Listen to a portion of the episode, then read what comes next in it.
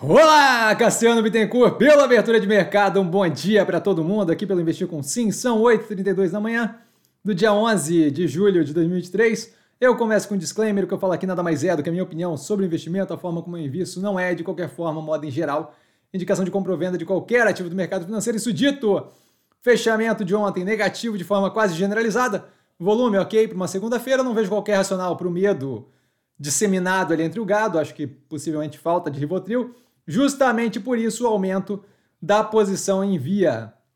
Em acontecimentos, a gente tem justamente o aumento da posição em via nos 2,01, tá? R$ 2,01. É, 25% de aumento sobre a posição anterior, que já era uma posição é, robusta. Tá? Aqui monetizou a via, né? 150 milhões de crédito tributário no dia de ontem, domingo para segunda, acho, algo do gênero, tá? essa proximidade. Petrobras pedindo mais informação sobre a venda da Braskem. Acho que vale a pena dar uma olhada, é, já demonstrar ali algum nível de interesse em melar, em operar ali, influenciar esse tipo de coisa. Tá? A Copel aprovando um novo estatuto e dando mais um passo na direção da privatização, que já tem o Partido dos Trabalhadores tentando melar judicialmente. Tá? Então é algo que a gente tem para acompanhar, positivo para a Copel se vier a privatizar. Tá? A Pix batendo novamente recorde de transações em um único dia, a continuidade da melhoria e evolução desse sistema criado pelo Banco Central, que é muito positivo para o sistema de pagamento brasileiro, redução de fricção e negativo para adquirentes, né?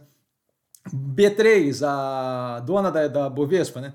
fechando parceria com a Nasdaq para desenvolvimento de plataforma de clearing. Basicamente, desenvolvimento de plataforma, é, imagino eu aqui, buscando maior eficiência para justamente ajustar ali, é, realizar a liquidação e garantia de entrega de capital versus entrega de títulos quando eu compro, vendo ação, título de renda fixa e por aí vai.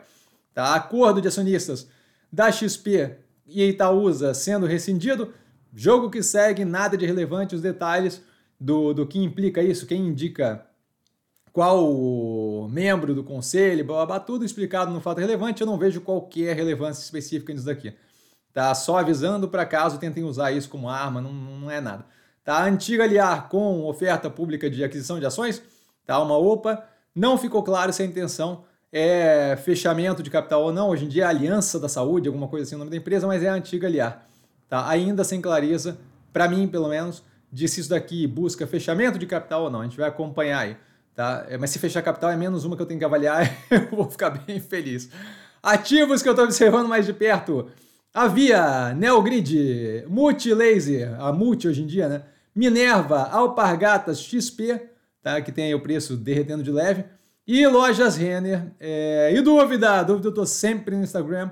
Arroba investir com só ir lá falar comigo. Não trago a pessoa amada, mas estou sempre tirando dúvida. E vale lembrar que quem aprende a pensar bolsa opera como um mero detalhe. Um grande beijo a todo mundo e até mais tarde nos Seleções. Valeu, galera. Beijão!